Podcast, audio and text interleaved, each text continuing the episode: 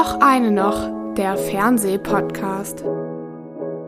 Hallo, ihr lieben Leute da draußen und herzlich willkommen zur 29. Folge Och eine noch, der Fernsehpodcast. Mein Kollege Jan Freitag und ich, Erik Leimann, machen nach eurem positiven Feedback zum neuen Konzept dieses Podcasts so weiter wie beim letzten Mal. Das heißt, zwei Themen besprechen wir am Anfang etwas ausführlicher und danach haben wir noch sechs Kurzbesprechungen für euch aus der wunderbaren Welt des Fernsehens und des Streamings. Jedes Thema ist bei, übrigen, ist bei uns übrigens mit einer Kapitelmarke versehen. Ihr könnt also auch zu bestimmten Themen einfach hinspringen oder andere skippen, wenn auch wir uns natürlich freuen, wenn ihr uns komplett hört. Gerne bei Apple Podcasts, Spotify und Co. positiv bewertet und uns Feedback und Anregungen an fernsehpodcast.web.de schreibt. So, und das sind heute unsere Themen. Schlafende Hunde bei Netflix versus Kohlrabenschwarz bei Paramount Plus.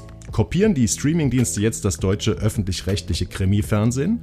Im zweiten größeren Thema geht es um die maximal seltsame Tom Holland-Serie The Crowded Room bei Apple TV Plus. In unseren, mein Gott, schwierig heute, in unseren circa fünf Minuten langen Screenshots reden wir danach über die irische Serie The Try in der ARD-Mediathek, die achtteilige Doku-Serie Tour de France Unchained bei Netflix, über die Science-Fiction-Serien The Ark bei Sky und Marvels The Secret Invasion bei Disney, über James Camerons Dokumentarfilm The Six, Titanic, das letzte Geheimnis und über die absurde schwarze Comedy-Serie I'm a Virgo bei Amazon. Lieber Jan. Lieber Erik. Wir starten gleich in unser erstes Thema, schlafende Hunde versus Kohlraben Schwarz. Äh, das sind zwei sehr unterschiedliche deutsche Krimi-Formate von Streamingdiensten, die für mich eines gemeinsam haben. Sie haben mich sehr ans öffentlich-rechtliche Fernsehen erinnert. Dich auch, lieber Jan. Also nicht Kohlraben Schwarz nicht, nein, aber, aber Schlafende Hunde hat mich auf jeden Fall, hat mich auf jeden Fall stark daran erinnert, weil, äh, weil, es ganz klassische Kriterien öffentlich-rechtlicher Kriminalerzählung nacherzählt und sich damit, was ein bisschen seltsam ist für den Streamingdienst, die ja eigentlich angetreten sind, seinerzeit ja. alles ein bisschen anders zu machen und vor allen Dingen alles ein bisschen freier zu machen, auf so ein, so ein Gebiet begibt, das einfach langweilig ist. Und deswegen hat es mich überrascht, dass es genau so gelaufen ist bei Netflix. Und Kohlrahmen Schwarz ist für dich was ganz Eigenes, was ganz Neues. Ich ne? habe da überhaupt gar keine, ja. gar keine öffentlich-rechtlichen. Da, äh, da sind wir, glaube ich, unterschiedlicher Meinung. Aber wir steigen erstmal ein und beschreiben die Formate. Du stellst sie vor. Fangen wir erstmal mit einem an, würde ich sagen, oder? Wir fangen auch nicht, auf gar keinen Fall mit schlafenden Hunde an, sondern mit Kohlraben Schwarz. Ah, okay, ich hätte es jetzt andersrum gemacht. Nee, ich war, weil es einfach, weil es mich überzeugter hat. Also Kohlraben Schwarz ist so ein, ist ein äh, Format, das ist so, ähm, so, so eine Art John Sinclair Quartett aus, äh, bestehend aus unter anderem Bettina Lamprecht und Michael Kessler die in so einer, ich glaube, es ist eine Kleinstadt oder sowas. Ähm, auf bayerischen, die, also Rosenheim oder genau, so. Ne? Genau, so in Rosenheim ja. äh, auf die Jagd nach leibhaftigen Geister so einer bayerischen Sagenwelt, die sich in einem, in einem großen Band wiederfinden, der alle Sagen dieser Region sammelt.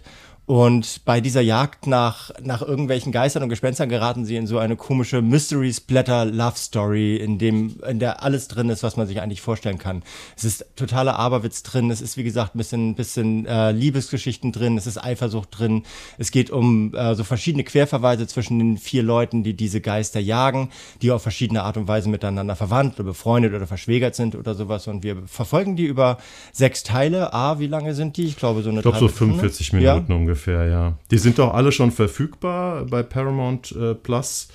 Ähm, und ja, wollen wir vielleicht einfach dann, damit wir es dann auch vergleichend drüber reden können, kurz sagen, worum es in Schlafende Hunde geht, was das für eine Serie ist? Ja, kann ich machen. Es ist genauso lang, also sechs, sechs Teile, auch mhm. glaube ich ungefähr dieselbe, dieselbe Folgenlänge. Es ist die deutsche Adaption einer israelischen Serie, in dem äh, ein Ex-Cop namens Mike, gespielt von Max Riemelt, an der Seite einer so angehenden Staatsanwältin, das nennt sich, glaube ich, Assessoren oder sowas, äh, gespielt von Luise von Fink, einen alten Mord an einem Richter aufrollt, wegen dem dieser Mike seinerzeit äh, komplett den Boden unter den Füßen verloren hat, weil er wohl einen Gang, ein Gangmitglied in den Knast gebracht hat dafür. Und das zeigt sich relativ schnell, dass das alles nicht so richtig mit rechten Dingen zu, ja. äh, zuging, dass da Beweise gefälscht waren und sowas.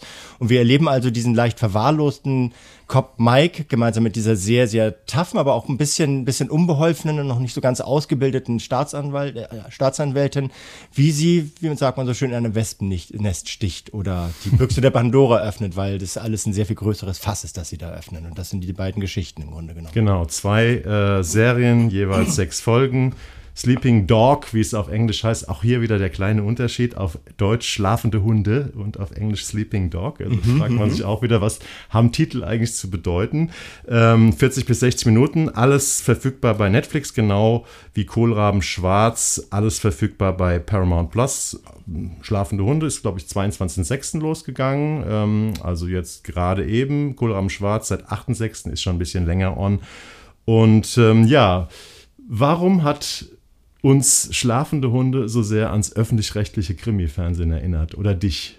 Ach, weil es, weil es eine ganz konventionelle äh, Erzählstruktur hat, weil es auch im Vergleich zum, zum israelischen Original sich nichts mehr traut, was, was sich das israelische Kennst Original. Du das Original? Ich habe ähm, ich hab ein bisschen davon gesehen. Also man kann, man kriegt einen Eindruck. Ich habe drei verschiedene Trailer gesehen, die tatsächlich unterschiedlich waren und auch unterschiedlich gewichtet waren. Und entscheidend daran ist, man muss gar nicht, äh, glaube ich, ganz genau verstehen oder wissen, wie dieses israelische Format funktioniert, sondern man muss sich einfach die Hauptfigur anschauen. Und die ist in der, in der israelischen Version tatsächlich ein sehr, sehr verwahrloster, krass abgestürzter Kopf mit so einer, der so verwildert ist und zwar nicht nur äußerlich, sondern auch innerlich verwildert ist und sich dann versucht halt wieder ein bisschen Boden unter die Füße zu, äh, zu verschaffen. Ja. Max Riemel sieht die ganze Zeit so aus, als wenn er ähm, morgens so ein bisschen Just Out of Bed Style versucht hätte. Und er hat ein ganz klein bisschen Schmutz auf die Backe geschmiert Ganz bekommen, kleines bisschen ne? Schmutz. Also dann, ich habe mich nämlich die ganze Zeit gefragt, ich habe jetzt, äh, ich habe nachgelesen, man kann dieses israelische Original ähm, offiziell nicht kriegen. Also es ist nicht auf dem Markt hier in Deutschland. Ich habe mich die ganze Zeit gefragt, weil die Story so unheimlich konventionell ist, dieser ganze, dieser ganze, diese ganze Miniserie, habe mich gefragt, okay, wo ist denn dann die tolle Idee, äh, die dazu führt, dass man sagt, uh, wir adaptieren dieses Format. Ich finde nämlich, dieser Krimi hat genau eine gute Idee. Das ist der Ermittler, also ein ehemaliger Kommissar, der als Obdachloser auf der Straße lebt und da ermittelt. Das ist für mich die einzig innovative oder interessante Idee der Serie und alles andere ist komplett konventionell. Also vom Plot her, von der, von der Machart, von der Erzählstruktur. Also deswegen finde ich es interessant, wenn du da mal reingeguckt hast. Dann ist wahrscheinlich die Figur, also dieser Ermittler, dieser israelische, ist sozusagen das Faszinosum von der Serie. Das ist total das Faszinosum von der Serie. Äh, hast du noch den, den Nachnamen von ihm? Atlas. Der ja, Atlas. Das, der ist gleich, der, ne? Genau, eine, ja. der, eine der vielen Behauptungen, die die deutsche Adaption hat, weil niemand in Deutschland heißt Atlas. In Israel ist das ein relativ äh, gewöhnlicher, gängiger Name, also zumindest einer, der nachvollziehbarer ist. Und die ganze Geschichte ist in Israel halt auch nachvollziehbarer. In dieser, in dieser fast schon bürgerkriegsartig zerrütteten Gesellschaft, in der, in der das Militär eine große Rolle spielt, also eine, so eine intrinsische Rolle, die die Gesellschaft von innen nach außen hin prägt, in der diese, diese Auseinandersetzung zwischen verschiedenen Weltanschauungen und noch viel radikaler ineinander clashen. Und das alles wird hier halt auch ein bisschen versucht durch wie üblich natürlich Clanstrukturen, die wie üblich natürlich irgendwelche finsteren Gesellen darstellen. Und das bleibt alles so ein bisschen an der Oberfläche, so als, als wenn man Derek so ein bisschen auf, auf 3.0 gebürstet hätte. Und es hat weder besonders, also klar, es ist spannend inszeniert. Es ist nicht so, dass man sich das anguckt ja, und die ganze Zeit einschläft. inszeniert, das ist ja die Frage. Also das hat so eine ständige Musikdröhnung. Das ist ja oft, ist ja auch immer eins deiner Lieblingsthemen. Ja, gehört dazu. Ständige Musikdröhnung heißt ja immer, dass man eigentlich dem Drehbuch und dem, was, da, was man da sehen kann, nicht so richtig vertraut. Und äh, Christoph ähm, Dahnstedt hat das Ganze ähm, also auf Deutsch adaptiert. Der ist der Autor von den Till Schweiger Tatorten und ja, von Kroatien-Krimis. Ja. Ich war ja jemand, der, ich meine, über Till Schweiger darf man ja heute nichts Positives mehr sagen. Doch, ist so ein ungefähr. Äh, ist, mag stimmen, aber ich fand ja diese ersten gar nicht so schlecht. Ähm, aber ähm, ich finde, was er hier gemacht hat, ist jetzt nicht besonders spannend. Was allerdings äh, Fakt ist, äh, das hat ein super Ensemble, ne? Schlafende Hunde. Also äh, mit, äh, man kann jetzt über Max Riemel, der macht es okay. Ich finde, er ist jetzt nicht besonders herausstechend, aber wir haben noch Perry Baumeister, Luise von Fink, hast du schon erwähnt. Wir haben Carlo Lubeck, ähm, eigentlich immer gut. Ähm, wer ist für dich? Hast du Figuren bei Schlafende Hunde, die dich äh, interessieren? Peri Baumeister ist eine Sensation. Peri Baumeister ist fast immer sehr, fast, sehr gut. Ist fast immer eine Sensation. Ja. Wenn die, wenn die äh, redet, merkst du immer, dass sie, dass sie ein Drehbuch im Hinterkopf hat, dass, äh, dass sie von, von der ersten bis zur letzten Zeile verfolgt, ja. weil sie es für wichtig erachtet und weil sie ihm vertraut und ihm Respekt zollt. Gleichzeitig bringt sie da so eine, so eine Authentizität und eine, eine, ja. eine Normalität in der, in, der, in der Dialogführung und in der Art und Weise, wie, so, wie sie auf andere Menschen reagiert rein. Das ist wirklich unfassbar. Dass die also sie spielt die, sie, Entschuldigung, dass ich ja. unterbreche, sie spielt die Frau von diesem Kopf, von diesem Atlas, die halt noch ihr bürgerliches Leben mit so einer Teenager-Tochter weiterführt, während der Mann sich eben psychisch am Ende auf die äh, Obdachlosen, auf die Straße zurückgezogen hat. Genau, die auch immer so ein bisschen hin und her gerissen ist zwischen, äh, zwischen ihrer Zuneigung zu ihm, die immer noch besteht, aber gleichzeitig die Enttäuschung, dass er sich nach dieser Katastrophe mit dieser, mit diesem, mit diesem Richterprozess irgendwie so komplett zurückgezogen hat und in so einem Trailer wohnt, der irgendwann abbrennt und so weiter. Äh, das ist, das ist ständig so ein Zwiespalt, in dem sie sich befindet, der sehr glaubhaft ist. Und das ist halt der Unterschied zu Kohlraben Schwarz, finde ich. In Kohlraben mhm. Schwarz ist alles in sich geschlossen. Es ist alles, das, das Drehbuch hat eine, hat eine klare Linie, hat eine, hat eine interessante äh, Vorgehensweise, Spannungsbögen aufzuzeigen und es hat vor allem äh, DarstellerInnen, die Spaß haben an der Sache. Und ich glaube, hier bei, bei Schlafende Hunde hat niemand Spaß daran, was sie gemacht haben. Die sind alle ja angepisst davon, hat man das Gefühl, bis auf Peri. Wie fandst du Luise von Fink? Wir hatten sie ja neulich schon mal in Sam ein Sachse, da hat sie ja die erste äh, Partnerin von der Hauptfigur gespielt. Die ist okay. Also ich finde, die hat ein interessantes Gesicht, auch wenn es natürlich auch wieder hart ist, dass es kommen natürlich verschiedene Morde vor ich weiß nicht, ob es dir aufgefallen ist, bei jedem Mord, wo sie anwesend ist, hat sie auf ihrem blassen Teint ich finde ja, sie hat ein ganz interessantes Gesicht äh, und auf diesem interessanten, blassen Gesicht sind dann immer Blutspritze von dem aktuellen Mord. ja, wie nicht. Hast du, hast du eigentlich äh, es zu Ende geguckt? Ich habe es zu Ende geguckt. Also hast dich auch Ende, durchgequält. Genau, ne? ich habe mich durchgequält, aber ja. ich habe auch, hab auch einen relativ äh, guten Auftrag, also gute Aufträge dafür gehabt. Deswegen, wenn ich das habe, dann gebe ich mir manchmal ein kleines bisschen mehr Mühe, tatsächlich das ganze Werk zu gucken. Und es war hart. Also es war, war hart, es ist enttäuschend, weil es einfach so konventionell von der Stange ist. Und meine Theorie ist ja, und das ist jetzt zum Abschluss zum, von Sleeping Dog. Äh, meine Theorie ist ja, die sagen sich, Krimi geht immer in Deutschland und hier bei Netflix schauen Leute zu, die kein öffentlich-rechtliches Fernsehen mehr sehen.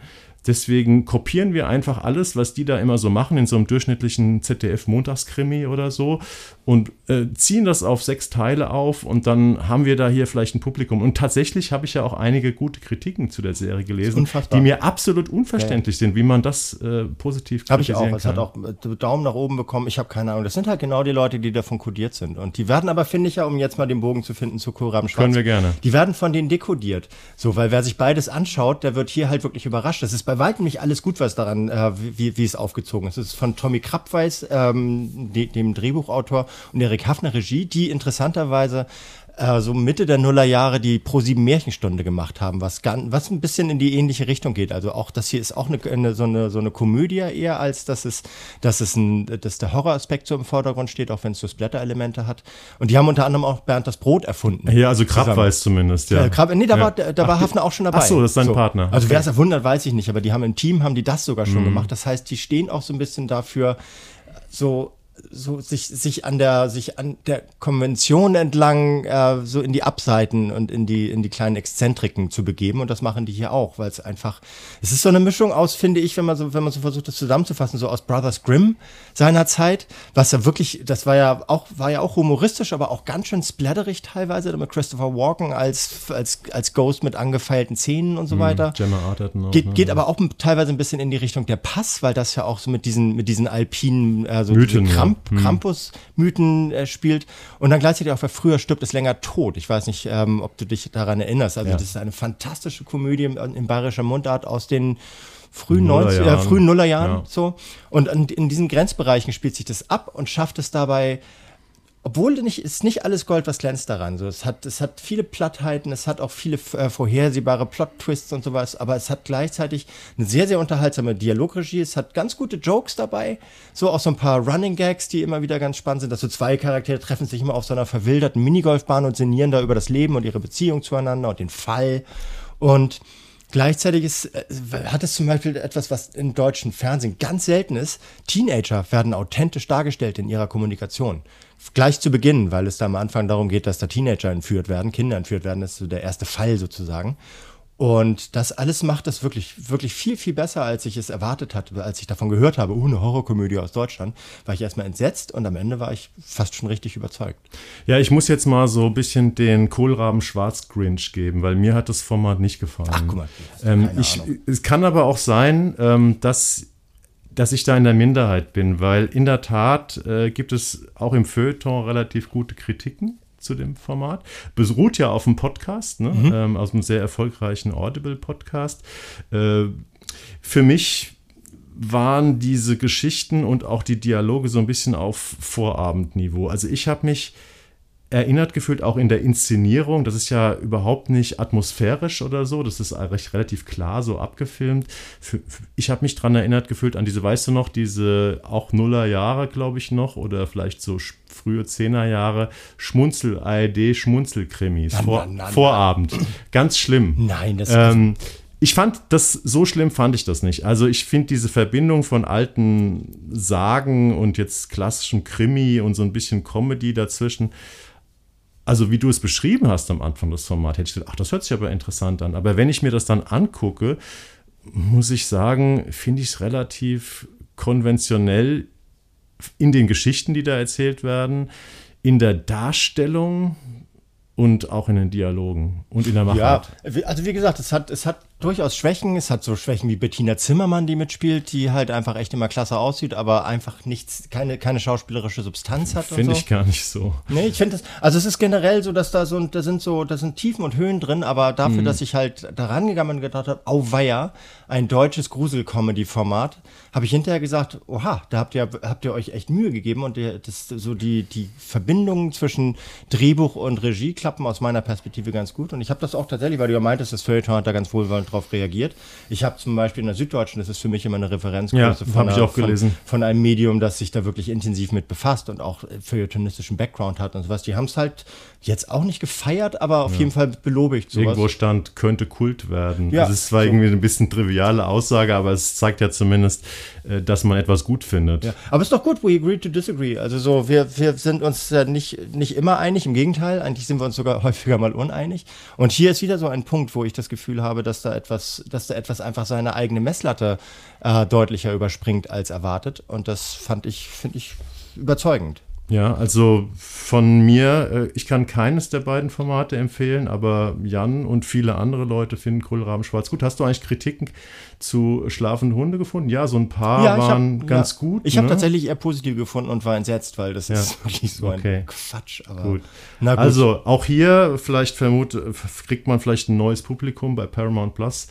Äh, für Kohlraben schwarz, aber du sagst ja, äh, es ist kein Abklatsch des deutschen öffentlich-rechtlichen Krimi-Fernsehens. Also schon gar nicht Schmunzelkrimis, die ja. waren, das waren, das waren ja wirklich so, da, da poppte dann immer so eine kleine, so eine Geigenmandoline oder irgend sowas über jeden Witz, um zu sagen, Achtung, hier wird's komisch. Oder eine Tuba. Oder eine Tuba, wop, wop. Und das ist hier nicht so. Also ja. das halt, das auch, wird auch mit Musik und Effekten gearbeitet und sowas, aber es hat immer wieder Momente darin, wo ich dachte so, hups, das hätte ich jetzt nicht erwartet maximal unähnlich dem deutschen öffentlich-rechtlichen oder auch sonstigen ähm, Fernsehen ist unser zweites großes Thema, The Crowded Room.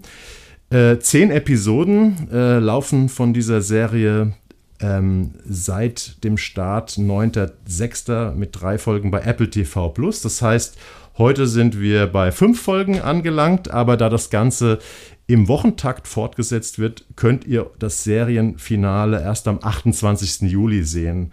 Das heißt, ähm, es ist eine Erzählung, wo man, wenn man es am Stück sehen will, bingen will oder so, äh, dauert es noch ein bisschen länger. So, und The Crowded Room hat ein Problem. Mhm. ich weiß gar nicht, ob die, ob die Serie ein Problem hat, aber die Kommunikation über The Crowded Room hat ein Problem. Die Serie hat einen unglaublichen Twist und wenn man den schon vorher kennt, ähm, würde ich sagen, ist 50 Prozent, manche Leute sagen 70, 80, 90 Prozent des Reizes äh, dieser Serie weg. Deswegen haben wir beschlossen, dass wir zwar über die Serie reden, dass wir aber diesen Twist äh, nicht verraten. Und ich habe tatsächlich nicht. Ja, na, es gibt andere Podcasts, die haben dann gesagt, ja, äh, jetzt kommt der Spoiler-Teil und ähm, wer es nicht wissen will, der muss jetzt irgendwie weitermachen, äh, weiter, ähm, weiter skippen. Ne? Also wir, ich sag mal kurz, worum es geht. Ähm, es geht um einen äh, jungen Mann, äh, Danny, gespielt von Tom Holland äh, auf Spider-Man Fame. Der wird 1979, also es ist eine historische Thriller-Serie, am New Yorker Rockefeller Center in eine Schießerei verwickelt und verhaftet. Und im Gespräch mit einer Verhörspezialistin gespielt von Amanda Seyfried, entfaltet sich praktisch nach und nach äh, diese Lebensgeschichte von Danny, ähm, die in immer geheimnisvollere, ja, würde sagen, fast verstörende Sphären abdriftet. Also es ist im Prinzip ein, ein, der Rahmen der Serie ist ein Verhör zwischen dieser Verhörspezialistin und diesem jungen Mann, Jugendlichen. Weil bei Tom Holland weiß man ja immer nicht, wie alt er sein soll. Irgendwas zwischen 16 und 26. Hm. Ähm, und ja, und so taucht man eben ein in, diese Mysteri in dieses mysteriöse Leben von diesem Danny.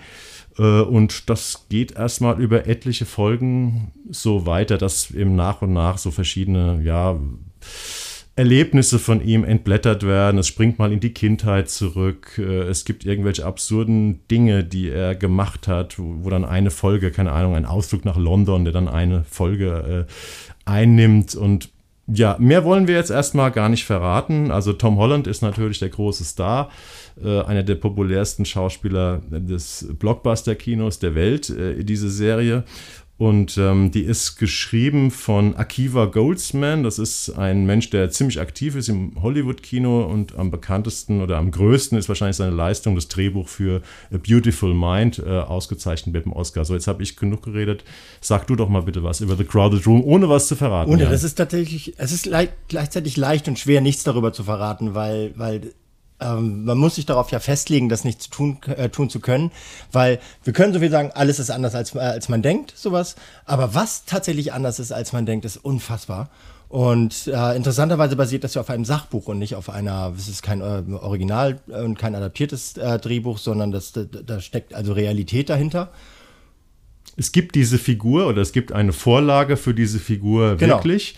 Und es gibt ein Sachbuch und das ist die Vorlage äh, für diese Serie bei Apple TV genau, Plus. Aber ne? der Rest ist maximal, äh, maximal mit Fiktionalität gefüllt und es äh, kommen sehr, sehr interessante Nebenfiguren auf.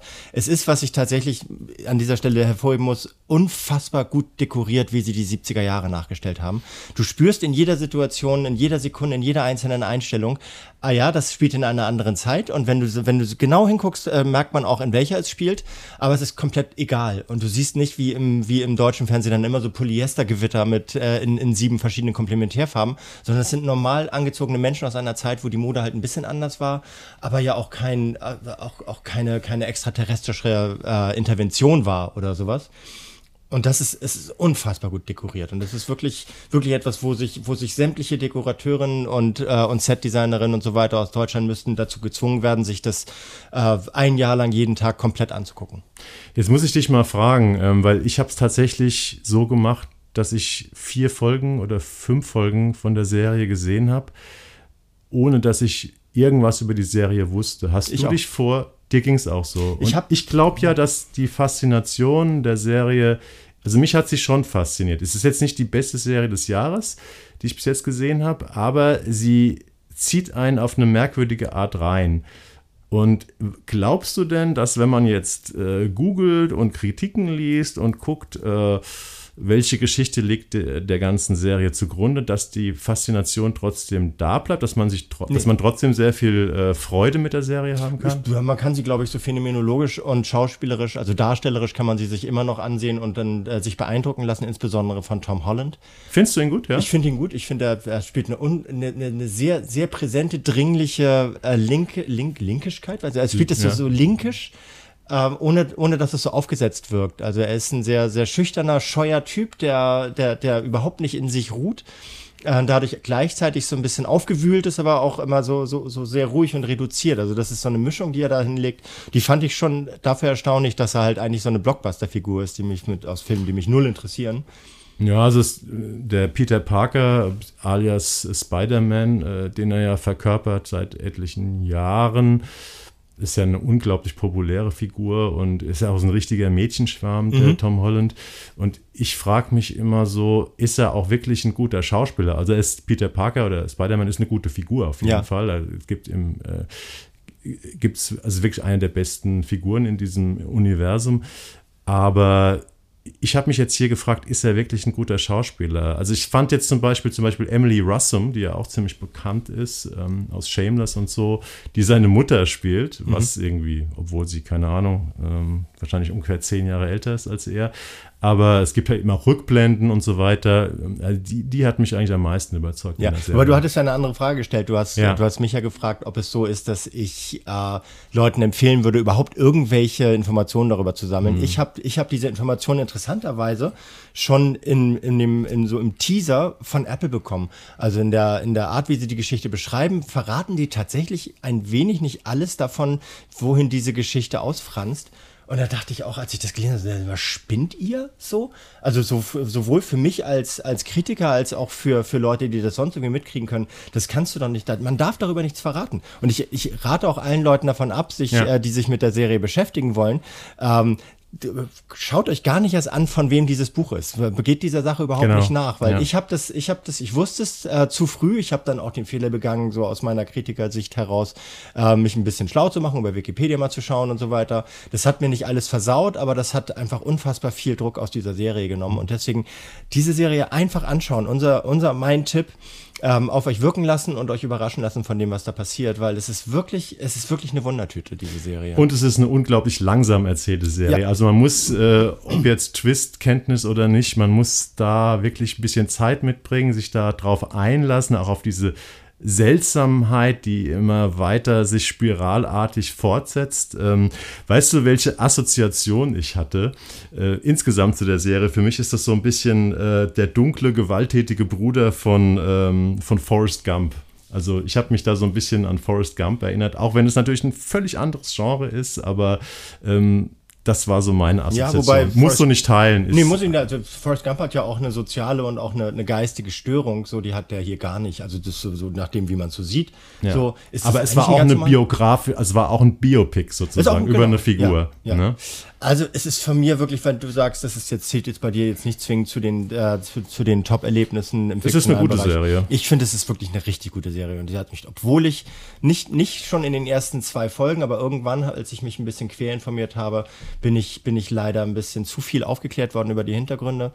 Aber es ist tatsächlich, ich finde, die hat eine so großartige Intensität, diese Serie, obwohl sie eben weder mit, mit großartigen Effekten noch mit großem Tempo oder gar Lautstärke arbeitet oder sowas. Das, ich bin mir sehr sicher, dass ich die, dass ich die in meinem Hinterkopf abspeichere und für die, und für ja, die Ewigkeit. Bestenliste. Ja, ja, es gibt sehr, sehr intensive äh, Szenen von, von Leid und Gewalt und, und auch Sex. Ja. Also jetzt nicht, dass die Serie die drastischste Serie ist, die wir in diesem Jahr gesehen haben, aber diese Momente sind von Menschen menschlichem Leid, die sind teilweise sehr intensiv in der Erzählung von ihm. Und ich fand äh, vielleicht abschließend nochmal zu der Serie, ich habe natürlich, nachdem manche Leute sie wirklich enorm verrissen haben, ähm, mal geguckt. Also der bei Rotten Tomatoes steht sie bei 66 Prozent positive Kritik. Das ist in der Tat nicht so nee, toll. Ähm, aber auch wenn man sich die US-Kritiken anguckt, gibt es äh, welche, die sehr, sehr positiv urteilen und andere, die eben es verreißen. Und in Deutschland war es, glaube ich, sogar eher noch ein bisschen positiver. Ja. Aber also, es ist eine Serie. Kann, ist ja, es ist eine Serie, die polarisiert. Auf jeden Fall. Ich glaube, ja, und tatsächlich, wenn man vorher den Twist kennt, ist man da ist man geneigt äh, dazu, das weniger gut zu finden. Ja, aber wir sagen ja nichts. Wir sagen nichts. Ihr, ihr guckt euch an genau. und äh, werdet aus meiner Sicht werdet ihr überzeugt werden davon. Ja. Aber ähm, wo wir von Intensität sprechen, das nächste Thema ist, äh, nennt sich The Dry, ist eine Serie, achtmal relativ kurze Folgen. 25 so, bis 30 Minuten. Genau, so um den Dreh. Äh, startet heute, glaube ich. Ja, bei, heute in der ARD-Mediathek. Ja, und gleichzeitig noch bei One, glaube ich. Also da lief es gestern. Das war gestern? Okay, alles klar. Schaut in die Mediathek, da ist alles. Ja, es gibt ja auch Leute, die gucken sich sowas gerne linear an, um ihrem Tag damit Struktur zu geben. Es ist eine ähm, Abstinenz-Dramedy kann man es, glaube ich, nennen, um eine Frau namens Schiff, gespielt von Royce Gallagher. Das sind jetzt so, ich könnte jetzt hier die Namen Roisin. Roisin. Ja. Ich glaube, dass äh, die, die wenigsten Namen werden geläufig sein, deswegen lasse ich das einfach. Ähm, es ist so eine, äh, so eine Frau, die aus Irland bzw. Dublin äh, irgendwann nach London ausgewandert ist und viele Jahre später ähm, dort stark gescheitert ist und versucht zurück in ihre alten Heimat, nämlich in Dublin, ähm, wieder Fuß zu fassen und hat dabei das Problem, dass sie ein trockener Alkoholiker, eine trockene Alkoholikerin ist und sich in Dublin praktisch ausnahmslos unter äh, feuchten AlkoholikerInnen ähm, befindet, nämlich in einer Gesellschaft, die, äh, für die es der absolute Ausnahmefall ist, nicht besoffen zu sein, im Grunde genommen. Und das verfolgen wir ähm, über, wie gesagt, achtmal ungefähr 25 bis 30 Minuten und sehen dabei so eine, so eine Art Late Coming of Age Geschichte. sie ist so, also sie ist ja auch nicht dein Alter, du sagst jetzt, äh, sie nach langer Zeit, also sie ist mit, mit, mit 25 hat sie Irland verlassen und jetzt mit 35 kehrt sie genau zurück in ihren Heimatort, also Vorort von Dublin, weil ihre, der Anlass ist, ihre Großmutter ist gestorben mhm. und es gibt eine Totenwache und eine Beerdigung und das ist der Anlass und sie hat, plant aber, weil sie in London gescheitert ist, eben auch länger zu bleiben oder wieder ja. dahin zu ziehen. Ja, und wir sehen, wir sehen ihr dabei zu, wie sie, wie sie halt versucht, ihre eigene Abstinenz äh, weiterhin im Griff zu bekommen und äh, äh, parallel dazu Beziehungen aufzubauen zu den Menschen vor Ort. Und dabei zeigt sich, dass es da in dieser Serie gar nicht so sehr um dieses, ist ja fast schon ein Boom-Thema, ein eigenes Genre, nämlich diese, diese Abstinenz, Sober Days, äh, der Dry, äh, Dry Dry January und es gibt massenhaft Podcasts, die sich mit diesem Thema beschäftigen. Also der Alkohol wird gerade ein bisschen dämonisiert, zumindest außerhalb der CSU-Bierzelte. Und äh, wir, wir erleben aber gar nicht so sehr dieses, äh, die, die Frage des Trinkens oder Nicht-Trinkens, sondern die Frage der Kommunikation oder Nicht-Kommunikation als Ursache dieser, dieses Alkoholismus, der in Dublin oder der Irland offenbar noch grassierender ist als bei uns. Also es geht eher darum, ähm, warum die Leute äh, saufen, nämlich weil sie, weil sie, und das erleben wir an allen äh, Mitgliedern dieser, dieser, ihrer Umgebung, die Leute einfach nicht miteinander reden, weil sie nicht kommunizieren. Also Saufen als, als Ergebnis von Kommunikationsstörungen, das ist im Grunde genommen so die, die, die Quintessenz dieser Serie, die mich sehr überzeugt hat. Also abgesehen davon, dass sie nur in einer synchronisierten Fassung fürchterlich zu ertragen ist manchmal. Also erstmal zum Synchronisieren, die läuft in der ARD-Mediathek äh, im, also zweisprachig. Du kannst ah. zwischen Deutsch und äh, dem englisch-irischen Originalton oh, ja umschalten. Ich habe mich, äh, weil wir haben ja nur diese, dieses ähm, Screener gehabt, mhm. also diese für Journalisten in Vorab-Streams. Da war es auf Deutsch nur, glaube ich, ne? haben wir es bekommen. Fürchterlich. Und ähm, ich habe mich natürlich gleich gefragt, oh Gott, das will ich jetzt natürlich auf Englisch, auf, mit irischem Englisch mit Untertiteln sehen und habe mich erkundigt. Und ich habe es jetzt nicht tatsächlich nicht getestet heute, aber angeblich läuft es auch im irischen Original, wobei man dann halt immer mal äh, gucken muss, wie gut oder wie schlecht es zu verstehen ist. Aber davon unabhängig, ähm, was du ein bisschen was für mich ein bisschen zu kurz kam jetzt in deiner Zusammenfassung war, das ist ja eigentlich auch eine Familienserie. Du hast gesagt, sie kommt nach Dublin zurück und da saufen alle und so, das stimmt schon. Sie kommt in allererster Instanz in ihre Familie zurück, zu ihren Eltern. Sie ist die älteste von vier Kindern. Ein Sohn ist gestorben.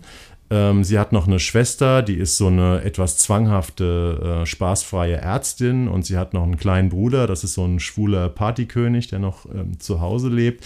Und ähm, ja, sie ist, wird auch so ein bisschen gedisst äh, von ihren Eltern, von ihren Geschwistern. Also sie kriegt auch immer mal so einen ab. Teilweise macht man sich lustig über ihre Abstinenz ähm, oder über ihr bisheriges Leben, dass sie mit Mitte 30 noch keinen Partner, keinen festen Partner, keine Familie, nichts auf die Reihe bekommen hat. Sie ist so im Kunstbetrieb, äh, wollte sie irgendwie Karriere machen oder war unterwegs und sie trifft irgendwie dann auch noch auf ihren Ex-Freund, also auch so, so ein bisschen so halb im Sattel sitzender Künstler ähm, der sie immer wieder eigentlich verführt zu ihrem alten Leben. Ich glaube, an einer Stelle sagt er, du warst lustiger, als du, als du getrunken hast und so weiter.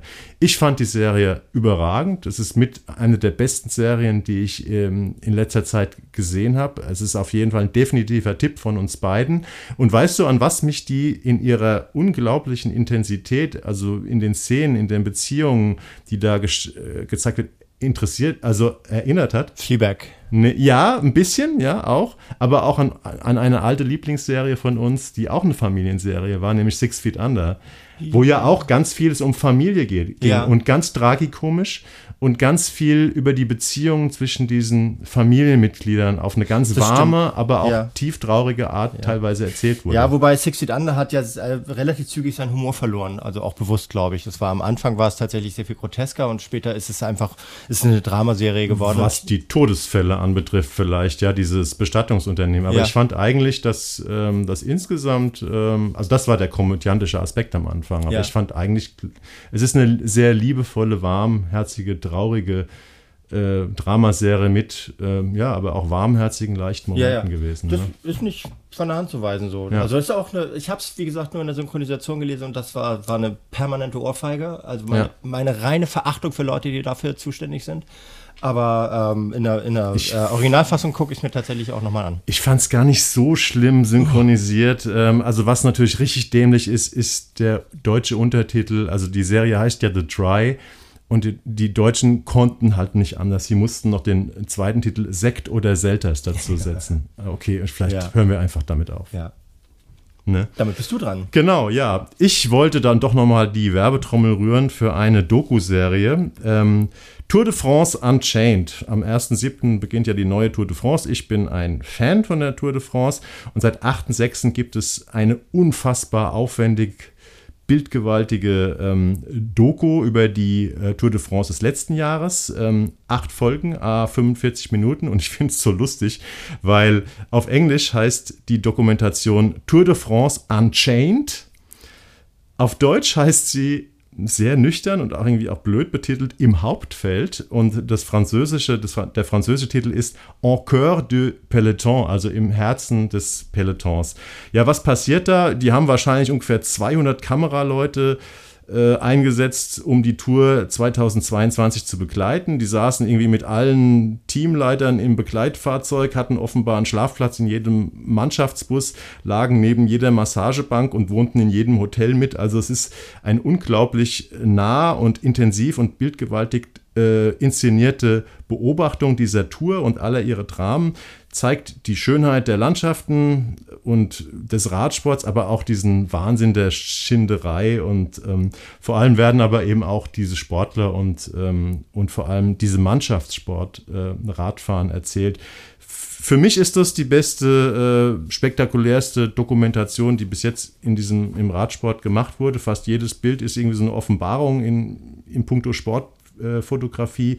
Die Spannungsbögen stimmen. Ich habe die mit meinem Sohn zusammen geguckt, alle acht Folgen. Wir waren begeistert Krass. und freu äh, freuen uns jetzt schon auf den Beginn der Tour. Klar, wer was Kritisches erwartet, eine kritische Dokumentation, der ist hier falsch aufgehoben. Das ist einfach eine faszinierende, faszinierende Bilder und Geschichten und es ist großes Kino. Aber sie ist auch nicht unkritisch. Also ich habe jetzt nicht so viel gesehen wie du und ich finde gerade die Idee witzig, sowas mit meinem Sohn zu gucken. Der würde da nach, nach vier Minuten abschmieren. Weil Nee, wir sind beide begeisterte Radfahrer. Okay. Vielleicht liegt es daran. Vielleicht Wir machen daran, zusammen ja. Radtouren und sowas, ja. Ich finde es, es, the- es thematisiert tatsächlich auch die negativen Seiten, also dieses Hochrisiko, mit dem die da reingehen. Es fängt auch in der ersten Folge an mit krassen Unfällen, die halt äh, einige Tourfavoriten im Vorfeld schon rauskegelt. Und äh, das Thema Doping findet, also zumindest, zumindest nach dem, was ich halt gesehen habe, wird immer wieder so im Subtext oder in, den- in Nebensätzen angesprochen, also ohne dass es thematisiert wird.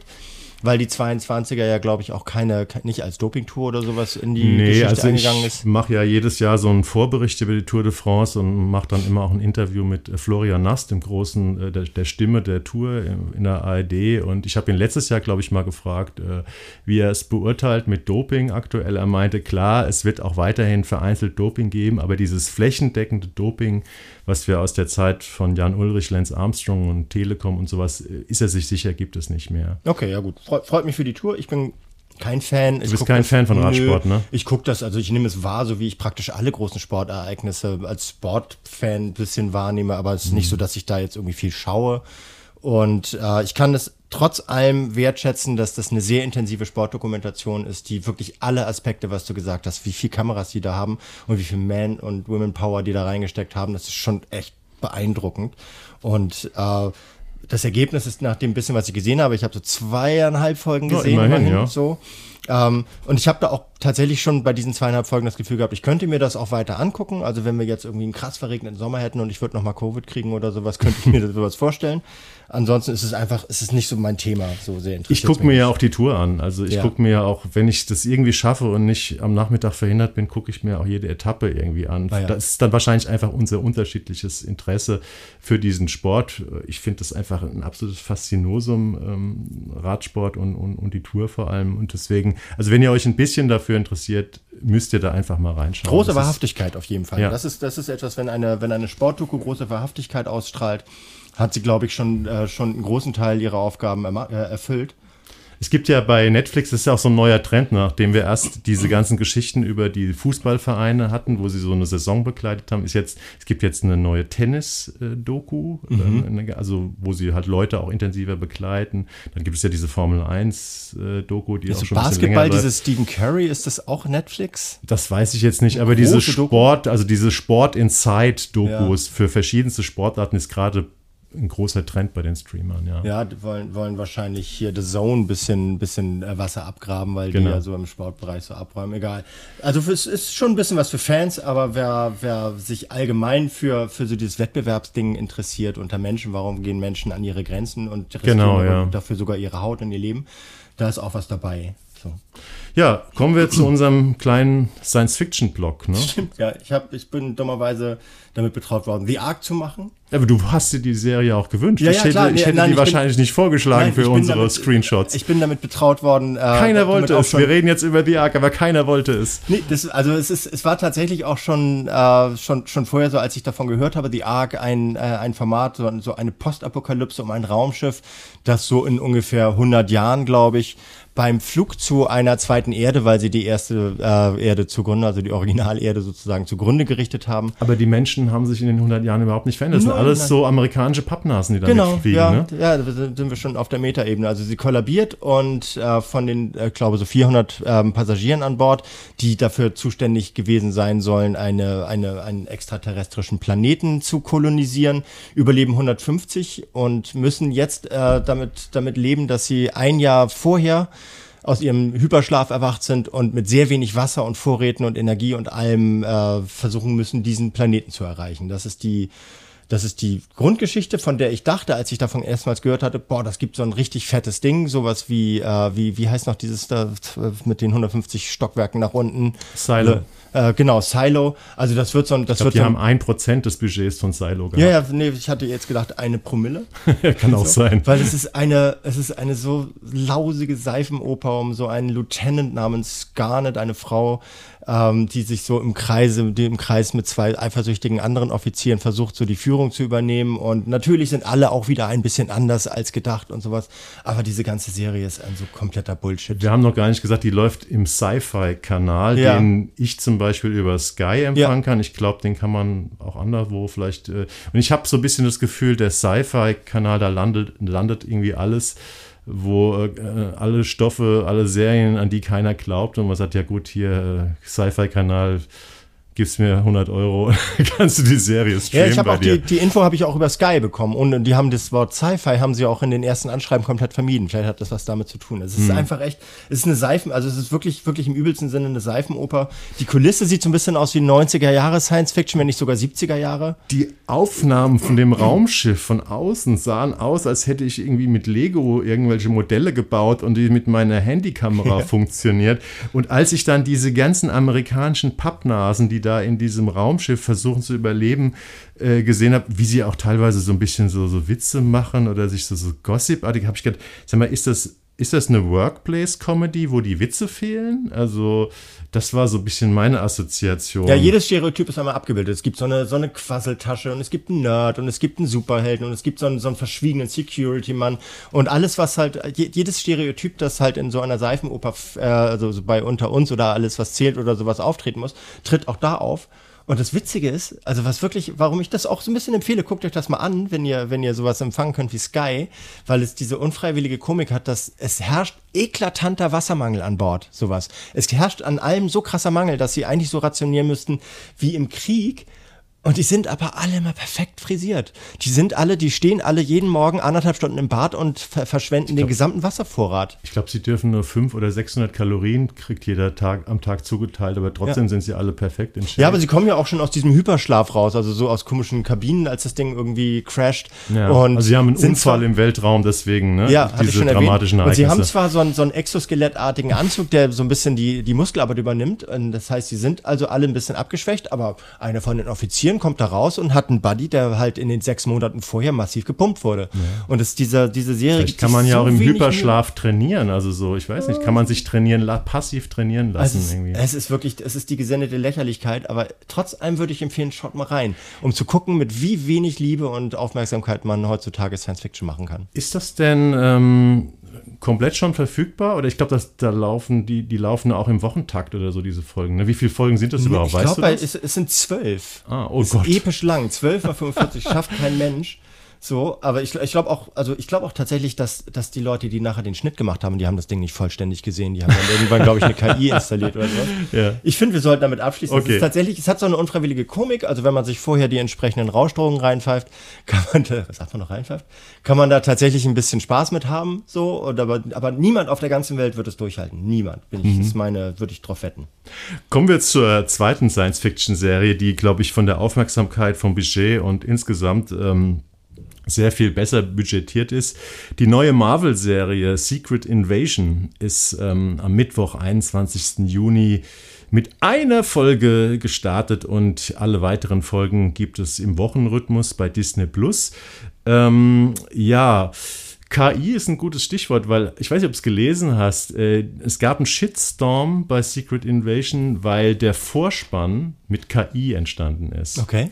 Also es ist interessant, wenn du Secret Invasion googelst, kriegst du, glaube ich, noch mehr als Kritiken oder Inhaltsangaben äh, Meldungen bei Google, die äh, über diesen Shitstorm berichten. Es gibt ja gerade diesen Autorenstreit Streik ja, in, ja. in, Hollywood. Und wenn jetzt Marvel Studios äh, schon sagt, ja, und den Vorspann, den lassen wir jetzt übrigens schon mal von der KI machen, äh, dann werden die Leute natürlich so langsam nervös irgendwie, dass bei so einer um, Serie mit großem Budget jetzt auch schon KI eingesetzt wird. Ist es denn als Feldversuch angedacht? Oder, ich weiß es nicht. Es hat jedenfalls, das hat wirklich in ein Wespennest gestochen, okay, weil gut, ja. ähm, also da gibt es so viele Reaktionen drauf. Ähm, aber okay, davon abgesehen, ich hatte Secret Invasion schon in so einer Serienvorschau, also worum es da geht, wer da mitspielt, äh, schon im Januar in so einer Serienvorschau. Ähm, hatte ich drüber gelesen und dachte, oh, das könnte vielleicht mit einer der interessantesten Marvel-Serien bisher sein. Ähm, allein wegen dem Plot. Und zwar es geht darum, dass die Skrulls, das ist eine Rasse fremder, also außerirdischer Formwandler, die sehen also aus wie so aufrecht laufende Echsen. Äh, die kennt man vielleicht, wenn man Marvel kennt, äh, sich ein bisschen auskennt, aus den Captain Marvel-Filmen, wo deren Geschichte erzählt wird. Die sind also in der Erde, auf der Erde und haben sich praktisch in Masken von Menschen, die können halt jede Form an, ähm, annehmen. Ähm, da breit gemacht und es geht eben jetzt um diese Secret Invasion, dass die halt versuchen, die Erde als Lebensraum zu übernehmen. Und das ist eigentlich eine ziemlich interessante Grundidee. Äh, und noch interessanter ist die Besetzung. Da spielt hier Oscar-Preisträgerin Olivia Coleman. Okay, das ist eine etwas kleine Rolle. Samuel Jackson, also sein Nick Fury, den man kennt als Chef ähm, von, ähm, von Shield und von den Avengers.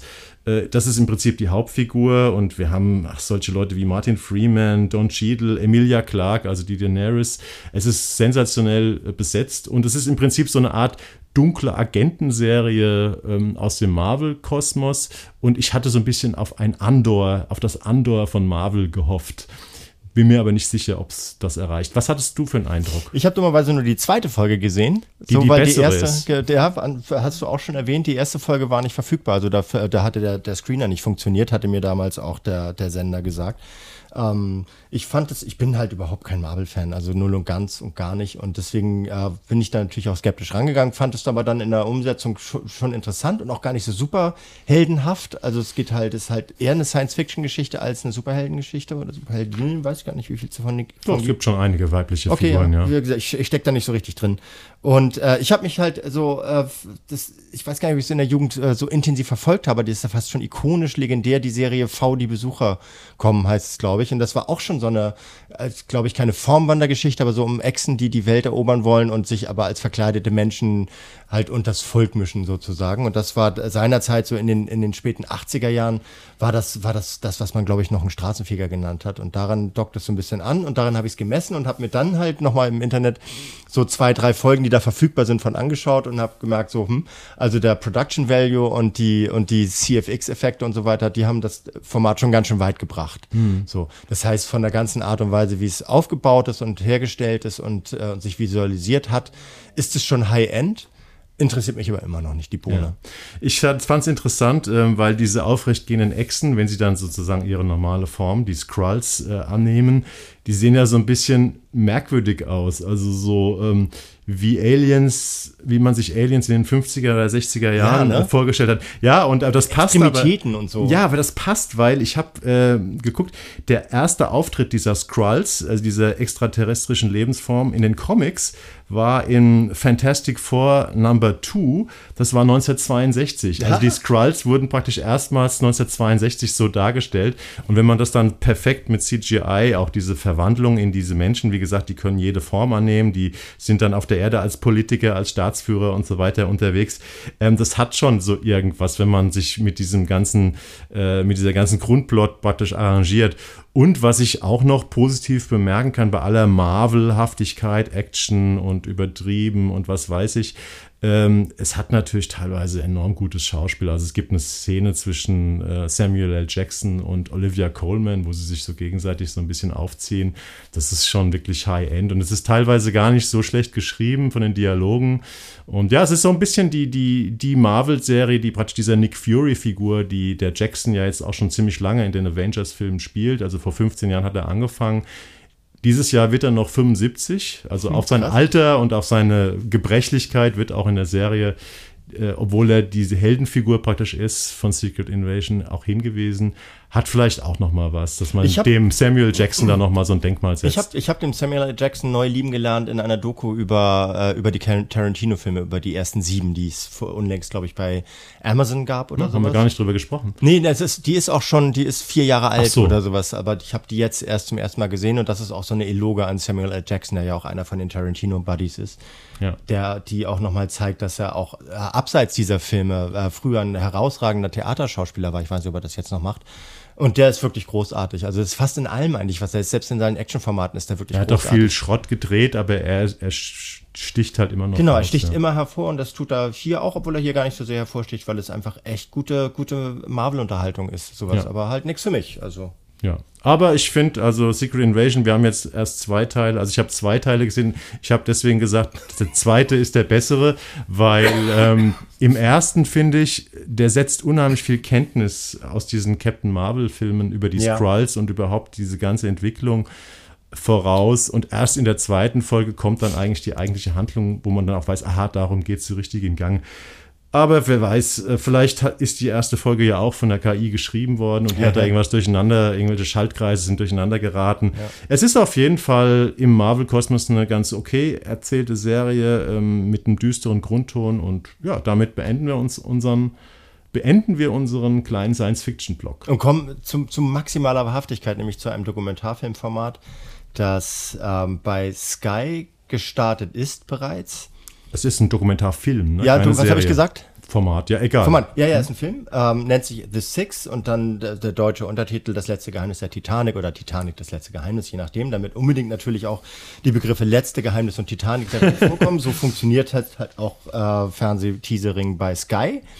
Es ist eine Dokumentation von einem äh, Filmer namens Arthur Jones, der den Katast wie soll man nennen, Katastrophen- und China-Fan, also so ein Hobbysinologe, der auch in China lebt und gleichzeitig sehr viel gearbeitet hat zum Thema Katastrophen, also ist gerade Schiffskatastrophen. Dieser, aber das ist nicht dieser blonde Presenter, der da die ganze Zeit durch den Film läuft. Nee, ne? Ich habe mir mal ein Bild angeguckt von diesem äh, Filmemacher Arthur Jones und der sieht ganz anders aus. Wer ist denn dieser Presenter? Das ist Steven, äh, Steven Schwankert. Ach, Steven Schwankert. Und who the fuck is Steven das Schwankert? Das ist dieser Katastrophenfan. Der wird die ganze so. Zeit begleitet dabei. Ah, okay, der, jetzt habe ich es verstanden. Ja, der, der ähm, beschäftigt sich äh, mit einem Randaspekt dieser Katastrophe der Titanic von 2000, äh, 1912, nämlich dass da offenbar sechs Chinesen äh, also es waren acht Chinesen an Bord, von denen sechs gerettet sind und danach verschollen waren.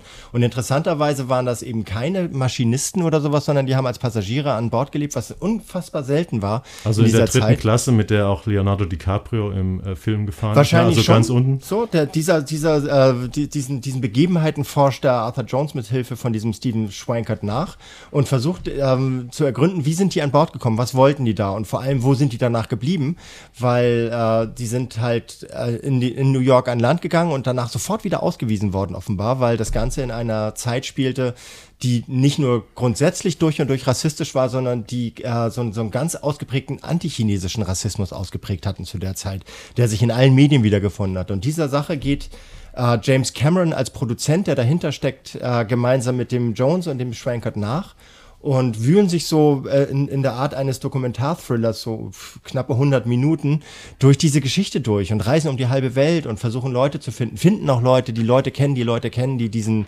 die einen oder zwei von diesen Chinesen damals kannten und, und wühlen sich sozusagen so durch, durch diesen Morast des Rassismus und der Geschichtsvergessenheit und äh, 100, mehr als 100 Jahre, die über diese Sache hinweggewachsen sind, hin zu den, zur, zur Erkenntnis, äh, dass man denen wirklich nachspüren konnte und dass es davon noch Nachfahren gibt und sie äh, schaffen es tatsächlich ihrem, ihrem Ziel, das sie am Anfang, ihr Ziel, das sie am Anfang verfolgt hatten, teilweise zu, ähm, zu erreichen. Und das ist ganz witzig, weil es ist so teilweise mit, mit Sequenzen aus dem Titanic-Film von James Cameron ja, so quer geschnitten. Ich, ich glaube, der, der, James Cameron ist später in dieses Filmprojekt eingestiegen mhm. und äh, durch diese spätere Mitarbeit, also er ist Producer, Executive Producer, haben sie es praktisch dann geschafft, sowohl Szenen, Untergangsszenen aus dem Titanic-Film zu zeigen, weil da haben sie teilweise auch, es gibt sogar diese eine Szene mit dem einen Chinesen, der äh, auf einer Tür äh, schwimmt und das ist tatsächlich wohl einer von denen, die sie dann nach, nach, denen sie dann nachgespürt haben. Und der Cameron gibt natürlich auch noch mal ein Interview oder mehrere Interviews, also die immer wieder dazwischen geschnitten Gibt wahrscheinlich auch ein bisschen Kohle dazu. Genau, so. ähm, also und, und, interessanterweise, was, was nochmal für diesen Rassismus spricht, der sich, äh, der, der sich so fortgesetzt hat, diese Szene mit dem Chinesen ist nämlich rausgeschnitten worden. Ach, die ist rausgeschnitten Zeit. worden. Aber ah. wurde als, als, als äh, zumindest so die Interpretation, äh, wurde als, als Grundlage für die Situation genommen, dass die, dass die Rose äh, auf, ja, auch auf einer Tür oder sowas geschwommen ist und dann ist halt der, der äh, DiCaprio da unter. Die Figur von Kate Winslet im Film. Genau, von ne? Kate Winslet.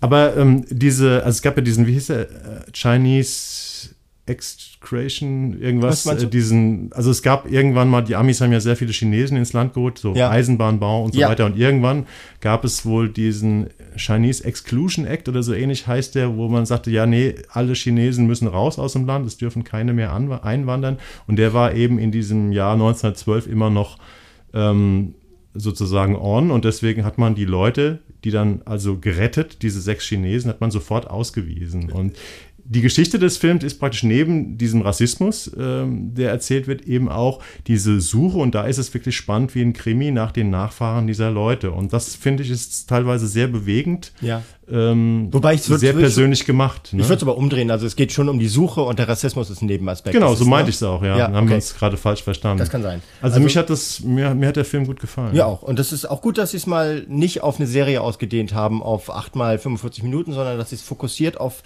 ähm, auf weniger als, äh, als zwei Stunden gemacht haben, das, das gibt dem Ganzen nochmal noch mal so eine andere Konzentration. Also ich finde, das ja. ist tatsächlich was, kann man sich hervorragend angucken, läuft gut durch, ist, ist gehaltvoll, ist, ist sinngebend und ist gleichzeitig aber auch echt spannend. Also man merkt, dass diese Leute, die das machen, total leidenschaftsgetrieben sind. Und es ist sehr bewegend, weil ähm, das Interessante ist ja, dass einige, zumindest diesen einen, den sie dann identifizieren, ähm, als den Nachfahren von einem der Überlebenden. Diese Überlebenden haben das teilweise gar nicht erzählt ihren mhm. Familien, dass sie eben Überlebende des Titanic-Unglücks sind. Und dieser eine ältere Mann, ähm, der da als Nachfahre präsentiert äh, wird, ähm, das ist schon sehr bewegend, wenn er und seine Familie, seine Kinder dann praktisch die Geschichte des Großvaters oder was es ist, erfahren und ähm, naja, es ist auch so ein bisschen, in letzter Zeit gibt es ja viele Formate, auch Serien und so, die ein bisschen von Asian Americans erzählt. Das ist, glaube ich, auch so eine, so eine äh, Gruppe, von der bislang sehr, sehr wenig erzählt wurde. Also wir haben sehr viel schwarze Kultur, wir haben Hispanic-Kultur in, in der amerikanischen Gesellschaft, aber diese, dass man Asian, Asian Americans erzählt, das kommt jetzt erst so langsam in Gange und daran musste ich die ganze Zeit denken, wenn ich diese sehr, sehr amerikanischen Menschen da gesehen habe, die halt asiatisch aussehen und was die eigentlich auch schon lange mit sich rumtragen müssen an familiären Traumata. Ja, genau. Das, und das ist das Gute an dieser Dokumentation, dass sie all das transportiert, ohne eine, ohne sich, ohne sich festzulegen, ohne eine, ja. eine Gewichtung vorzunehmen, sondern es bleibt immer eine, eine Suche, die aber auf der Suche Spuren findet, die äh, nicht zu erwarten waren und den Spuren nachgeht. Genau. Und das macht sie gut. Ja. Ja, und damit kommen wir zu unserem letzten Thema. Jetzt wird es wieder bizarrer. Auf das, äh, auf das ich irgendwie gestoßen bin ähm, und dachte, hört sich skurril an und äh, ja, äh, heraus kam auch eine der skurrilsten Serien, die ich in letzter Zeit, in die ich in letzter Zeit reinschauen konnte. Das, die Serie heißt I Am a Virgo. Sieben Folgen, a 21 bis 37 Minuten, alle ab heute, 23.06. Und soweit ich weiß, nur im englischen Originalton, ich glaube sogar ohne, äh, ohne Synchronisation und ohne Untertitel, bei Amazon verfügbar. Das ist eine, ja, wie soll man sagen, fantastische Coming-of-Age-Reise und die folgt einem jungen Mann namens Cootie, gespielt von Cheryl Jerome. Das, der ist vier Meter groß, äh, also sozusagen ein Riesenbaby, ein junger Mann aus Oakland, Kalifornien, den seine Eltern, weil er schon als Riesenbaby äh, geboren wird, irgendwie in Deckenhöhlen aus dem Krankenhaus holen und dann in ihrem Haus verstecken vor der Öffentlichkeit. Bald ist er so groß, dass er halt äh, durch keine Türen mehr passt und das Haus fast zum Einsturz bringt. Irgendwann bauen sie ihm im Garten, der von großen Bäumen abgeschirmt wird, ein Riesenhaus, wo er praktisch sich äh, aufhalten kann. Und irgendwann, noch glaube ich während der ersten Folge, ähm, hat dieser, dieser Jugendliche, der dann 19 Jahre alt ist, dieser junge Mann natürlich, äh, der möchte nach draußen, der möchte die Welt kennenlernen, geht nach draußen, findet, wird natürlich zu einer Sensation äh, und lernt das Leben kennen. Ähm, diese schwarze, absurde Comedy ist von Boots Riley. Das ist ein früherer ähm, Rapper. Ich weiß nicht, ob er noch als Musiker aktiv ist. Ist auch übrigens ein kommunistischer Aktivist. Und ähm, der ist bekannt geworden. Der ist sozusagen ein Quereinsteiger als Filmemacher durch den Film Sorry to Bother You, äh, der vor ein paar Jahren relativ auf Festivals relativ viel Furore gemacht hat. Äh, und dieser Film, ich glaube, es ist ein Film, keine Serie, die handelt von einem Schwarzen, der die Fähigkeit, die, die Superheldenfähigkeit hat, weiß zu klingen äh, und deswegen in einen Callcenter Karriere macht. Aber das, diese Geschichte driftet auch wohl sehr schnell in völlig absurde äh, Regionen ab. Was hast du gesehen von I Am a Virgo? Wie viel hast du gesehen? Alles. Du hast alles gesehen, alles dann, gesehen. Schätze Ich ich, ich dann schätze ich, dass du das richtig Ich geil hab's fandst. so weggesuchtet. Also Ich habe gedacht, das ist was für Jan. Ja, es ist, es ist so, so bizarr und es ist so, es ist so irreal, was da alles passiert. Und das ist diese ganze Figur. Ich meine, er ist vier Meter groß. Und es wird aber auch gar nicht so richtig problematisiert. Also die Leute nehmen ihn zwar natürlich als ein Monster wahr. Er kriegt auch so einen Monster-Titel. Das ist ja irgendwie der Twat, Twatch. Gibt so T-Shirts, die von Genau. ihm gedruckt werden in der Nachbarschaft. Ne? Genau, die ganzen so diese Fox News und sowas, die die titulieren ihn auch als Monster und so und es wird sehr verfolgt, was er macht und er gerät dann auch in die Fänge von so von der PR und von politischen ähm, Wird zur Werbefigur. Werbefigur. Also es wird er er gerät so in die Mühlen der Konsum- und und Aufmerksamkeitsgesellschaft, aber gleichzeitig und das ist das allerinteressanteste an dieser Serie, abgesehen davon, wie geil das mit Kulissen ausgestattet wurde, weil es es treten am Ende auch noch mal ganz winzige Menschen auf. Also es gibt so Menschen in drei verschiedenen Größenordnungen und für die allen für alle drei werden halt Ku- Kulissen gebastelt in drei verschiedenen Größen, die teilweise im selben Set stattfinden und so weiter. Viel Bastelei, glaube ich, auch CFX und so weiter, aber viel Bastelei. Und abgesehen von dieser, von dieser Surreal, äh, von Surrealität, ob es das Wort gibt, weiß ich gar nicht, ähm, lernst du halt auch unglaublich viel über den Rassismus in den USA, weil allein die Tatsache, dass er, wann immer er in, in gewöhnlichen Räumen sich aufhält, so gebückt gehen muss, Ja. so mit seinen vier Metern, das zeigt halt schon, er wird unterdrückt von einer Gesellschaft und das ist das Symbol dafür und es geht dann auch viel um Befreiungskämpfe und es geht um, um das Gesundheitssystem, weil einer seiner Freunde stirbt und, äh, und wird aber nicht behandelt, also stirbt, weil er nicht behandelt wird, weil er nicht krankenversichert ist und dann gibt's Riots und so weiter und das franzt in ganz große Fässer aus, die äh, die amerikanische Gesellschaft als Ganzes skizzieren und porträtieren, aber es bleibt dabei auch immer eine unfassbar liebenswerte Coming-of-Age-Geschichte. Das ist halt der Titel I'm Virgo, kommt halt auch von Jungfrau, also von dem Sternzeichen. Also das heißt, er ist natürlich auch sexuell äh, inaktiv gewesen bis zum 19. Lebensjahr und fängt dann an zu erblühen. So. Also ich habe ich hab weniger gesehen als du. Ich habe so drei Folgen oder so gesehen. Aber ich habe auch diese Szene gesehen, er verliebt sich, er ist immer in so, in so einem Burgerladen, Mhm. von dem er fasziniert ist. Er hat dann immer in seinen riesigen Händen diesen winzigen Burger. Und dann bestellt er sich je nachdem, ob er irgendwie, wie viel Geld er hat, fünf oder sieben oder so. Und er verliebt sich in so eine Burgerverkäuferin. Und es gibt dann tatsächlich so eine Szene, wo die versuchen, ich weiß gar nicht, ja, wo die miteinander Sex haben oder wo sie miteinander intim werden. Allein diese Szene ist auch unfassbar Episch absurd, auch. ja. Die ist fast die ganze Folge lang. Ja. So. Also, Wie hat man Sex oder wie hat man, wie, wie ist man zärtlich mit einem vier Meter großen Ja. Riesen, ja? Ich finde alles, alles, alles an dieser Serie hinreißend. Also ich habe Mhm. die gesehen und ich war, ich, ich musste sie auch im Original gucken, ohne irgendwelche Untertitel. Ja. Das heißt, manchmal war es nicht leicht zu verstehen, aber man kann sich da so ein bisschen re- reingrooven, auch gerade weil da Ähm, weil der Kuti ist eigentlich ganz gut zu verstehen. Er hat so, ein, so, eine linkische Sprache auch, ist natürlich auch nicht so erfahren in der Kommunikation, weil er immer nur mit seinen, sind glaube ich gar nicht seine Eltern, sondern seine Onkel und Tante. Und ähm, holen die ihn nicht in dieser Decke aus dem Krankenhaus? ja, aber ich glaube, also so, ich habe, was ich darüber gelesen habe, war immer von Onkel und Tante okay. die Rede. Das mhm. heißt, es wird auch nicht weiter thematisiert, warum, warum sein. Ich meine, die, die, Frau hat ein 1,80 Meter großes Baby genau, geboren. Ja, stimmt. So, vielleicht hängt es damit zusammen. Aber es ist, also es, es ist alles, es ist alles schlüssig an dieser Serie und es ist alles zum Niederknien und natürlich auch mit dem Soundtrack. Also es ist viel Hip Hop dabei und mhm. sowas. Es gibt nichts an dieser Serie, was mich nicht, was mich nicht zum Niederknien gebracht hat. Also was vielleicht, um eine ganz kleine Kritik Na, zu äußern, ähm, es hat, ich weiß nicht, ob jetzt die Figuren alle so eine charakterliche Tiefe haben, wobei diese Hauptfigur schon auf eine gewisse Art eine Tiefe hat, aber es ist jetzt nicht so eine Dramaserie, wo man denkt, so ja, das ist äh, wirklich hat, das sind komplett auserzählte Charaktere. Ähm, das ist schon teilweise auch so ein bisschen oberflächlich drauf geguckt, also mehr so das Faszinosum dieser Figuren irgendwie. Ne? Das, das mag sein, ja, aber, aber es ist trotz allem so, dass auch die Figuren kriegen auch noch tiefer ja, kriegen so. Also eine Freundin, okay, so eine halb tätowierte Freundin von, von äh, von ihm, die so ein bisschen die Riots in seinem Viertel in mhm. Oakland mhm. da ähm, an, anfacht oder anfachen hilft und sowas. Die werden schon auch alle noch ein bisschen erzählt ja. und so. Also ich kann das wirklich nur einleiten, wer Amazon äh, schauen kann. Schaut muss man mal reingucken. Das ist was ganz Eigenes, was man entweder mag oder mit dem man nichts anfangen kann. Ja. Also sind glaube ich auch fast alle Figuren sind schwarz. Bis ja. auf, es gibt so einen weißen Superhelden und es gibt halt diesen Marketing-Typen, der sehr Manager ist, glaube ich, weiß. Das sind die einzigen weißen Figuren, die ich in den drei oder dreieinhalb Folgen äh, gesehen habe, die ich äh, geschaut habe. Ja, also, ne? also auch dieser Superheld, der spielt eine große Rolle, habe ich jetzt noch gar nicht erwähnt, aber es hat auch so viele Seitenstränge, man kann nicht alles erwähnen. Selbst das ist geil. also, das ist toll. Also, ich nehme an, über I am a Virgo wird man wahrscheinlich sehr wenig lesen. Die ja. Serie wird sehr wenig PR kriegen. Äh, und insofern schaut mal rein, weil ansonsten würdet ihr wahrscheinlich die bei Amazon nicht entdecken. Damit sind wir durch für heute mit unseren acht Themen und äh, wir werden noch eine Folge machen vor einer ja, sechs-, siebenwöchigen Sommerpause und das könnt ihr euch schon mal merken. Das ist der 14.07. Da kommt unsere letzte Show. Äh, ja, und wahrscheinlich wieder nach demselben Konzept. Ne? Zwei längere Titel, sechs kürzere Themen. Wir, uns würde es sehr, sehr freuen, wenn ihr uns bewertet. Ich habe es am Anfang schon mal gesagt, bei eurer Abspielstation. Oder wenn ihr uns äh, mal eine Anregung schickt, äh, fernsehpodcast.web.de könnt ihr uns mailen.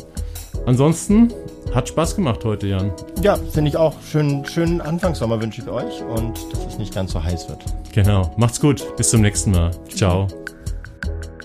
Auch eine noch, der Fernsehpodcast.